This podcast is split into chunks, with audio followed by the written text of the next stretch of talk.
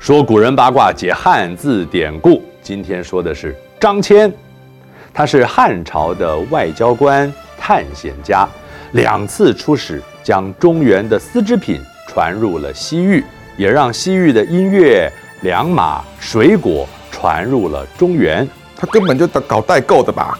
哎，从那个时候就发明了这个行业了。汉朝初年，边境饱受匈奴骚扰，汉武帝即位之后，开始积极处理边境问题。此时，匈奴攻破西域月之国，以月之王的头颅盛酒，人民对匈奴痛恨在心，却无力报仇。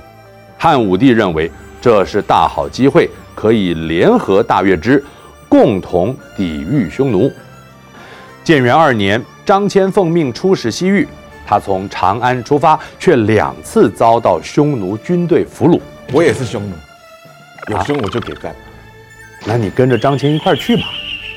第一次，他在祁连山被匈奴抓住，娶了匈奴女子，也育有儿女。但他始终不忘自己背负的任务，找到了机会和随从逃出匈奴的控制，继续踏上西行路程。他经过车师国、龟兹国、疏勒国，翻山越岭，来到大渊。至此，离张骞出发地已隔了。六千公里之远，大渊国王很欢迎汉朝使节，派人做张骞的向导，带领他们来到月支人所在之处。但是十多年已经过去了，月支百姓生活安乐，无意与汉朝联合打仗。张骞又来到大夏，希望透过大夏得到与月支合作的机会，还是无法达成目标。《史记》记载，骞从月支至大夏，竟不能得月支邀领。不得月支邀领，就是指张骞无法达到与月支结盟的目的。不得要领，由此演变而来，指无法掌握要点或主旨。元朔元年，张骞启程回国，却不幸。再次的被匈奴擒获，我看他是故意的吧？匈奴那边女生一定长得很漂亮，我猜恐怕有这个可能。被你一说，我也相信了。一年之后，单于死去，张骞趁机逃走，回到了中原。这一趟西域之行一共历时十三年，成功开拓了丝绸之路。汉武帝封他为博望侯，取意广博。瞻望。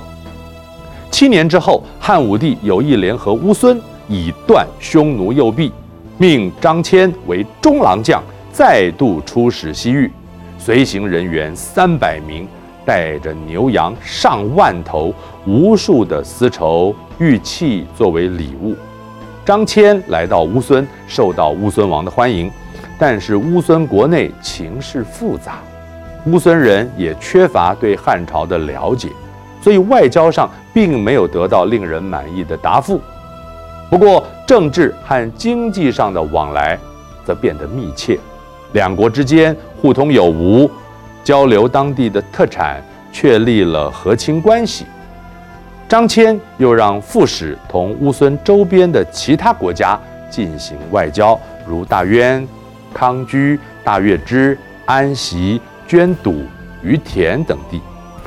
此次的西域之行，相较于第一次顺利得多。四年之后，张骞启程回国，平安地回到长安复命，并带回了数十位西域使者、数十匹的良马。老师，牛羊上换头，换数十匹良马，这生意怎么会划算？哎，这些西域人里面，说不定有你喜欢的呢。那这样就 OK 哦，对不对？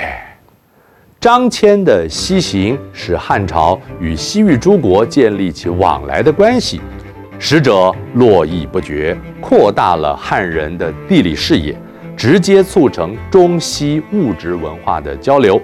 西域土产像葡萄、胡桃、芝麻、石榴、大蒜、胡萝卜等等，就是这样传入中国的。文化方面，西域的音乐、舞蹈、绘画、雕塑也传入了中国，影响了中国的文化艺术。史记》记载，自西域和汉朝往来之后，天子为了夸耀汉朝国势，聚酒成池，挂肉成林，带西域使节参观各地仓库中储藏的物资，让他们见识汉朝的广大。多聚观者行赏赐，酒池肉林，令外国客骗观仓库府藏之机，见汉之广大，倾骇之。酒池肉林，形容酒肉之多，也指生活极度奢侈纵欲，毫无节制。张骞去世之后，汉武帝为了纪念他，将日后前往西域的使节都称为博望侯。